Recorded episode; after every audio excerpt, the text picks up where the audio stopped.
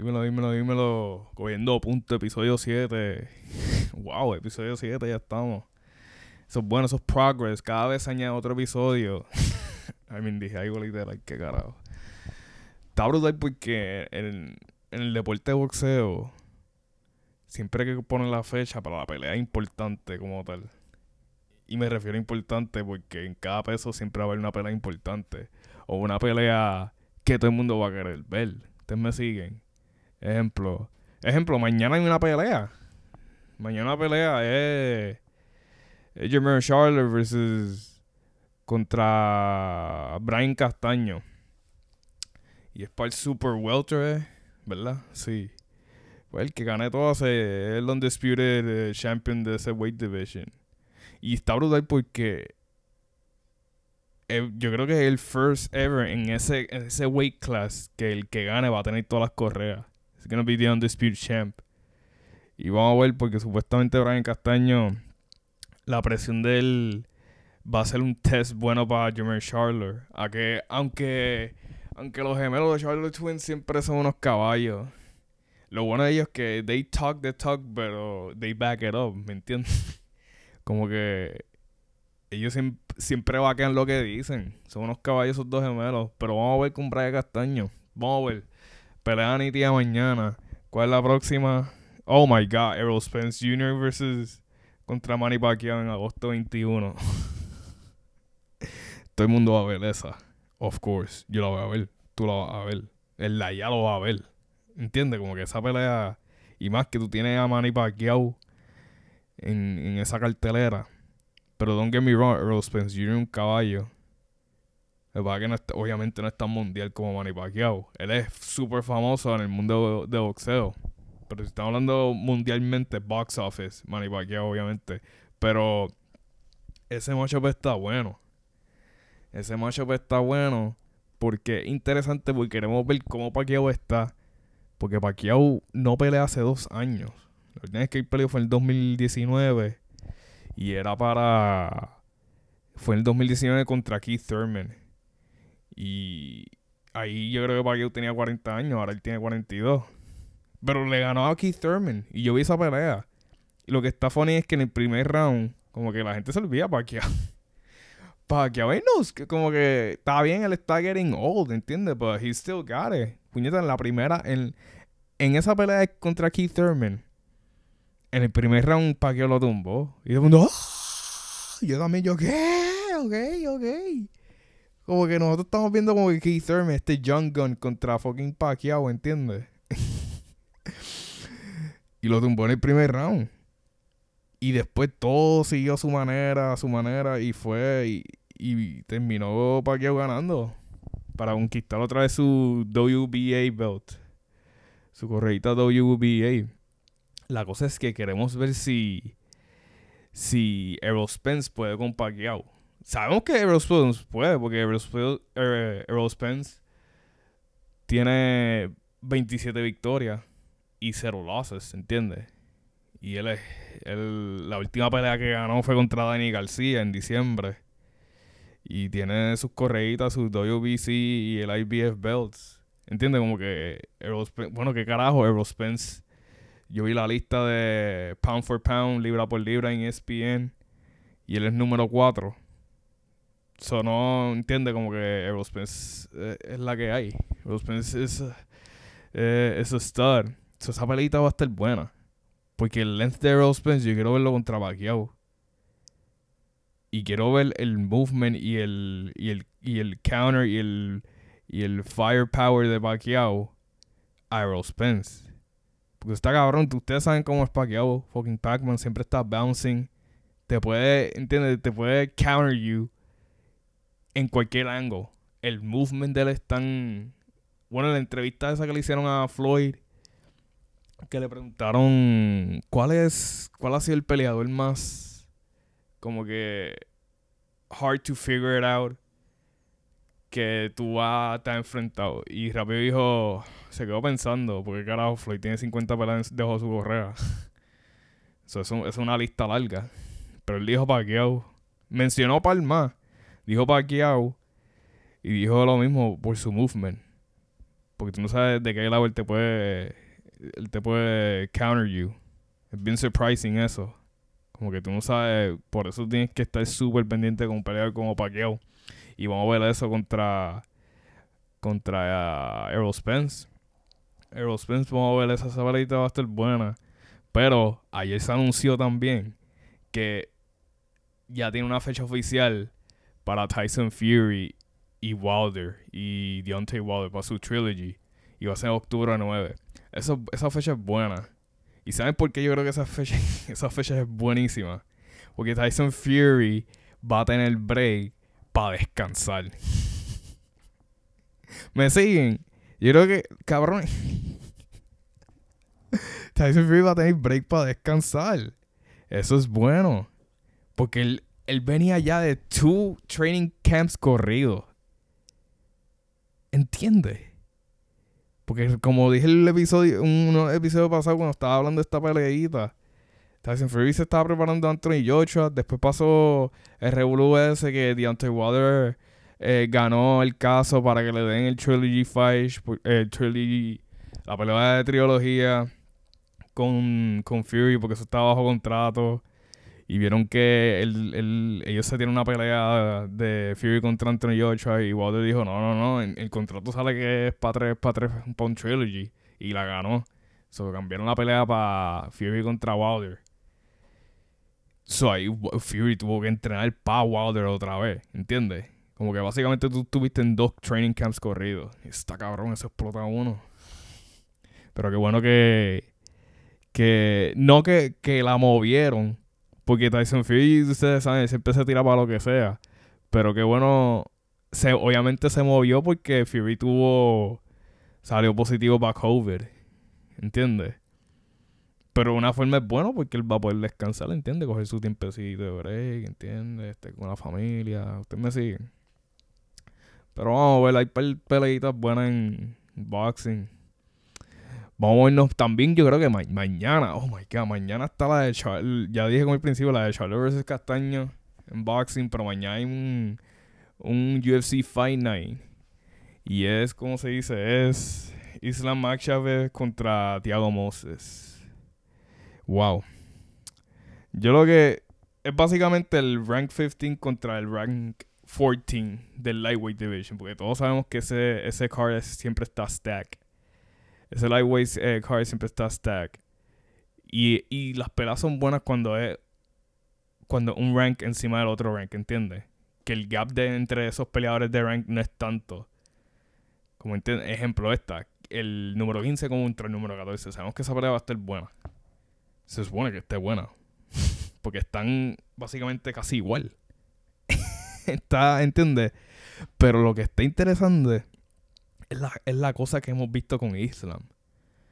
Porque Islam, en todas sus peleas que, tenido, que ha tenido aquí, que, ha tenido la atención del UFC, de mucho ojo de la audiencia y todo eso, hemos visto que Islam siempre, como que, están one-sided sus peleas. Están one-sided. Pero Thiago Moises no, es a stud, como que, don't get me wrong. Thiago Moises es es, yo digo que es un complete MMA fighter. Tú te confundes cuando él pelea. Porque cuando él pelea, él tiene ese high level striking. Pero cuando está en el ground, tú lo ves, adiós, para, ven acá, este tipo un, un grappler super high level también. So, tú te confundes. Tú dices, él es esto, él es otro. No, él es un complete MMA fighter. está cabrón, él es un complete MMA fighter. Pero Islam, wow, man, es que Islam es como un prodigy de, de, de Habib. I mean, él y Habib son panas por años. Allá en Dagestan, Russia, entrenado por su papá. Pero está cabrón porque yo siempre decía que yo creo que el próximo champion y el dominant champion va a ser el próximo. Yo siempre decía que era Islam. Y era porque el único que siempre challenge Habib constantemente era Islam. Y usted va a decir, ¿cómo? Si ellos nunca habían peleado en su vida. Y, ah, pero ellos entrenan juntos cada rato. ¿Entiendes? Ellos spar juntos cada rato. Spar long rounds. Y más, eso está cabrón porque los dos son del mismo weight division, lightweight. 155, ¿me entiendes? So, él sabe todos los él sabe todos los secretos en cómo dominar ese division porque él siempre toda su vida ha entrenado con el base lightweight fighter of all time, que es Javi Nurmagomedov. ¿Entiendes? Y tú, vamos a hablar claro, Islam lleva un tiempo ya antes de ser el número 15, él llevaba tiempo peleando con unranked eh, fighters. Y nosotros sabemos que Islam puede pelear con ranked fighters. Y fue reciente que llegó a número 15. Y tú, tú, tú me vas a preguntar, diablo, ¿por, ¿por qué no ponen a Islam, con, Islam contra un top 10? ¿Entiendes? Él puede competir ahora mismo con un top 5. Habib dice que puede ir para el título. Habib dice que, que él puede competir con un top 5 ahora mismo, ganar y ir para el title fight. Y a mí yo se lo creo porque si tú no me crees nada, Javi, ¿en qué mundo tú vives? ¿Qué carajo, entiendes? So, vamos a ver esta pelea con Islam. Él, si gana esto, él obligado le tiene que dar un number 10. Pero como lo estaba diciendo, él no ha peleado con un high level rank fighter porque ustedes creen que es porque la gente está, ah, porque es Islam y no tiene esa fama todavía y eso no va a vender tanto la pelea o ustedes creen es que los fighters están avoiding Islam. A suponer un high level rank fighter, como que un top 5 no quiera pelear con Islam porque piensa que Islam tiene un chance grande de quitarle el, ese rank, ese rango a ese peleador. Ustedes me siguen como que puede ser una de esas dos. Y uno te pone curioso en eso. Pero vamos a ver. Cada vez que Islam pelea es un must watch fight porque, Dios mío, su ground game es tan estúpido. Está a otro nivel. Está a otro nivel. Da clínica siempre cuando no se enfrenta contra un, un, un grappler. Wow. Pero está nítida. Hoy, eh, hoy estaban en eh, era weight day. So, ellos están cortando sus últimas libritas para treparse en el scale. Y los dos. Los dos van a, a participar en el main event porque los dos cayeron en peso 1.55. Yo creo que Islam fue 1.55.5. Pero vamos a ver, esa pelea, esa pelea va a estar nítida. También mañana regresa Misha Tate. Lleva tiempito que. Pues Misha Tate era algo, era former champ. Era algo, pero se retiró y ahora va a volver. Y también pelea mañana Jeremy Stevens, que hace Hace tiempo no pelea. No, obviamente, el nivel de Michelle Tate. Michelle Tate años que no pelean, pero Jeremy Steven es como que un par de meses que no pelea. Voy, porque Jeremy Steven me encanta cómo pelea. Siempre es explosivo. Explosivo y surprising. ¿Entiendes? Como que él te viene con. Te puede atacar en cualquier lado. vamos a ver mañana en Fight Night nítido en ese UFC. Pero vamos a cubrir lo que pasó ahora. Vamos a cubrir lo que pasó en Suns vs. Bucks Game 4. Está nítido porque todo lo que pasó ahí se resultó ser en el cuarto quarter. ok, vamos a ir paso por paso para contar todo. Ese juego, todo ese juego siempre estuvo cerrado. Pero ustedes veían que Suns siempre estuvo dominating ese juego. Pero también tuve el lado de Bucks que no se querían rendir y no querían perder obviamente rendir y perder ese juego, porque como dije el episodio pasado, si Bucks pierde ese juego, están en problema, porque a la que ellos pierden ese juego, mi chance a que ellos ganen el Game 5 en Suns con ese crowd están muy abajo. Pero qué bueno que lo ganaron en la serie, empataron la serie 2-2, súper nítido. Pero, yo quiero decir algo. Yo vi un tweet que fue un, una foto que pusieron en Twitter. Y era Chris Middleton, equivale a Prime Jordan o Kuzma. Y yo. y yo, no sean así, qué carajo. no sean así. El primero que el juego terminó 109 a 103 a favor de, de Milwaukee. Chris Middleton explotó 40 puntos, 6 rebotes, 4 asistencias. Wow, Chris Middleton, Chris Cash Money Middleton, caballo. Y lo que está cabrón de Chris Middleton es que tú sabes que iba a tener un buen juego porque ya su. Él estableció un rhythm early in the game. Tempranito en el juego ya, ya andaba en ritmo. Y eso al tuvo el Chris Middleton así, empezando el juego caliente, tú, vas tú, tú sabes que él, va a tener una noche súper super nítida, súper linda. Pero en el lado de Phoenix, Devin Booker también se puso, puso trepó, sus cuarenta y pico de puntos, ¿entiendes? Metió 42 puntos. Pero el problema de... Yo digo esto, ¿verdad? Yo digo esto. Ustedes no... No, probablemente no, no estén de acuerdo conmigo, pero yo creo que esto es obvio. Sabemos que Booker en ese juego tuvo. Estaba en foul trouble. I mean, he got foul, eh, se fue. Como que terminando el, cuarto quarter se fue. Pero yo creo que se fue por frustración porque le dio foul a propósito para seguirse el juego. Estaba bien, estaba bien cabronado. Booker tenía casi todo el juego. Estaba, estaba jugando de esa manera con foul troubles. Y eso está cabrón. Y la razón que no jugó, porque no jugó tanto en el cuarto quarter era porque tenía los fouls. Imagínense que Booker nada más estuviese con dos fouls en el cuarto quarter. Yo digo que Phoenix hubiese ganado si no fuese por eso. Yo digo que Phoenix hubiese ganado. Porque todo el equipo no estaba. El equipo no estaba fluyendo tanto. Si Pedrino jugó bien, Ayton eh, en cuestión de, de punto y todo eso, no estaba jugando tan bien. Estaba haciendo su trabajo en la presencia en la pintura. Yo creo que cogió 17 rebotes. Pero el, único firepower que tenía Suns en ese juego era Booker. Con 42 puntos. Pero, mano, no podían pasar ese gap de los fouls de Booker. Eso fue. Yo, porque sin los fouls, yo digo que lo hubiese, Suns hubiese ganado ese juego. Porque él estaba caliente. Eh, Booker estaba caliente. Estaba hard. pero yo digo eso. Si no fuese por los fouls. Eh, Suns hubiese llevado ese juego. Pero los, los árbitros sabían que, es la que hay con los fouls de Booker. Porque cuando. ¿Se recuerdan? Ustedes vieron cuando Drew Holiday la cortó y iba para, para el leo, para el dunk y viene Booker. Booker le da un, sendo palo. y yo me quedé, ¿qué? Básicamente Booker cogió las dos manos y lo abrazó, técnicamente. En mid-air. Y nos la contaron como foul.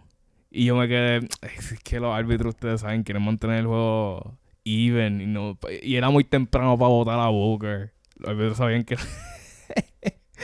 es que era obvio, Booker hizo eso y todo el mundo, ¿qué eso? No fue foul. No, no foul, está bien. Vamos a seguir, vamos a tener, vamos a dejar Booker en la cancha.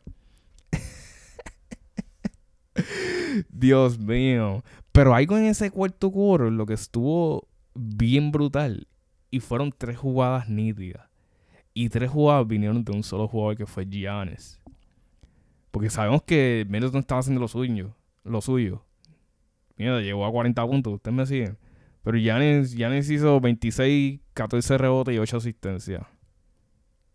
Básicamente all around estuvo. Playmaking y todo. Pero que está cabrón es que Giannis en una la cortó. La cortó, se fue para el dunk. Easy money.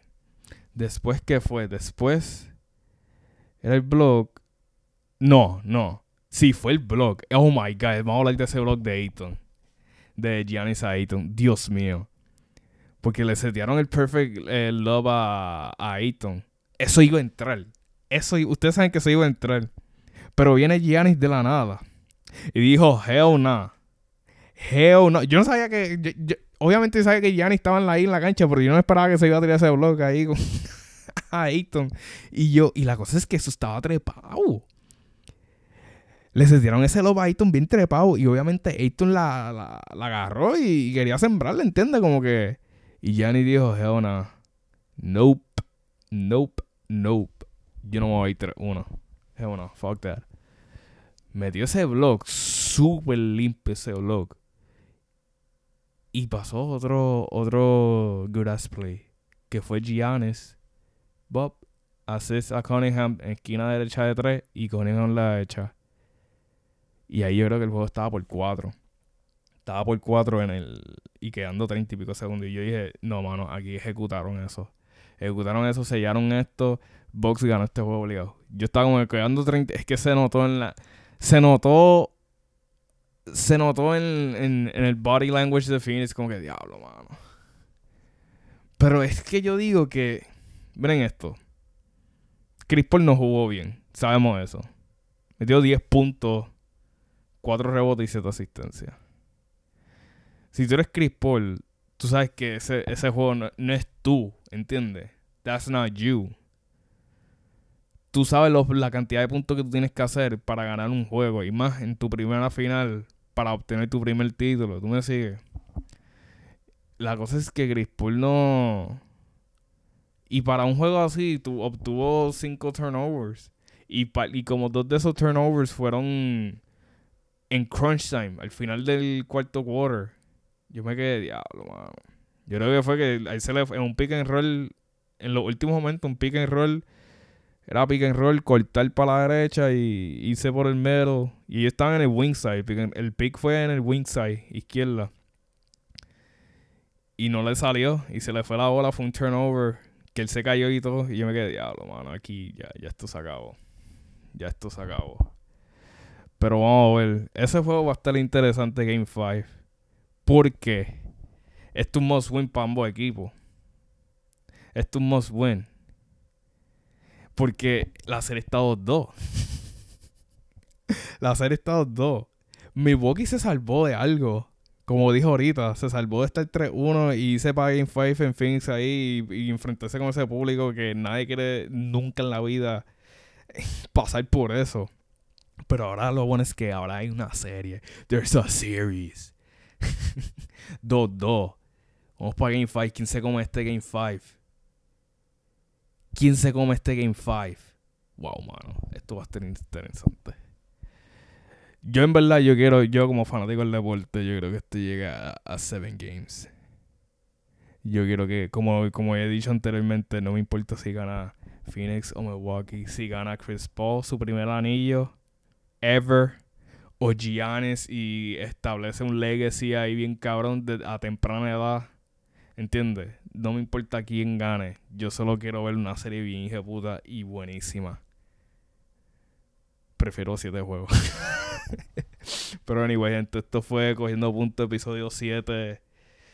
Nos vemos el lunes. Recuerden, denle follow a la página Cogiendo Puntos en Instagram. Ya empecé a postear un par de cositas y me gusta así, me gusta editar y subir cositas ahí en la página. Anyway, gente, nos vemos. Esto fue Cogiendo Puntos, episodio 7. Fuimos.